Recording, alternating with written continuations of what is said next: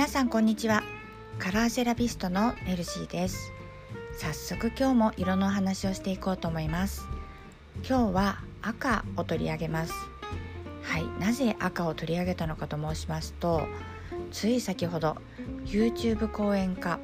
あとその他さまざまな活動をしていらっしゃる皆さん多分一度は見たことがあるあの鴨頭さんのあるツイートを見た時にやっぱり赤って強いなって思ったんですたまたまお使いになりたかった絵文字が赤だったのかもしれないのですがとにかく赤ってすごく目に飛び込んできやすいですし行動に移りやすいなって実感したんですよね。確かに赤はパワフルでエネルギーに満ち溢れたイメージの色。炎ですとか血液とか人の生存に関わるものとして人に記憶されているものです。あと赤は注目される目立たせるっていうためにも使われる色で例えばポストとかあとは注意を促したい道路標識でも使われていますよね。一番は何といっても赤信号。これはもう世界共通ですね。まさに人間の記憶色っていうのを利用したものです。そうあとね日本は国旗にも使われていますけれどよく考えてみると日本的なものには赤はよく使われているんですよね。ほら神社の鳥居とかあと選挙でもよく見かけるだるまさんとか赤はですね縁起物とか神聖なものにもよく使われていておめでたいこととかいわゆる晴れの場でよく使われる色でもあるんですよね。ということで赤はストレートに注目を集めたい。積極的に行動したい。あるいは自信を持ちたい。決断力を発揮したい。リーダーシップを示したいなんていう時に効果的な色と言われています。逆にですね落ち着いて判断したい時ですとか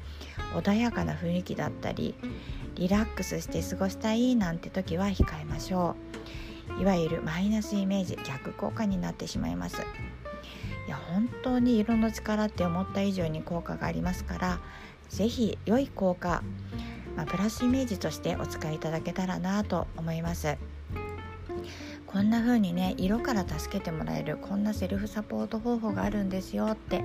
多くの方に知ってもらってみんな幸せな気持ちでいてほしいなって思いながら毎日の配信をしております。はいということで皆さん今日のご予定はいかがでしょうか？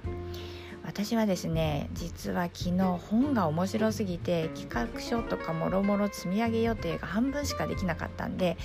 今日は頑張りたいところです。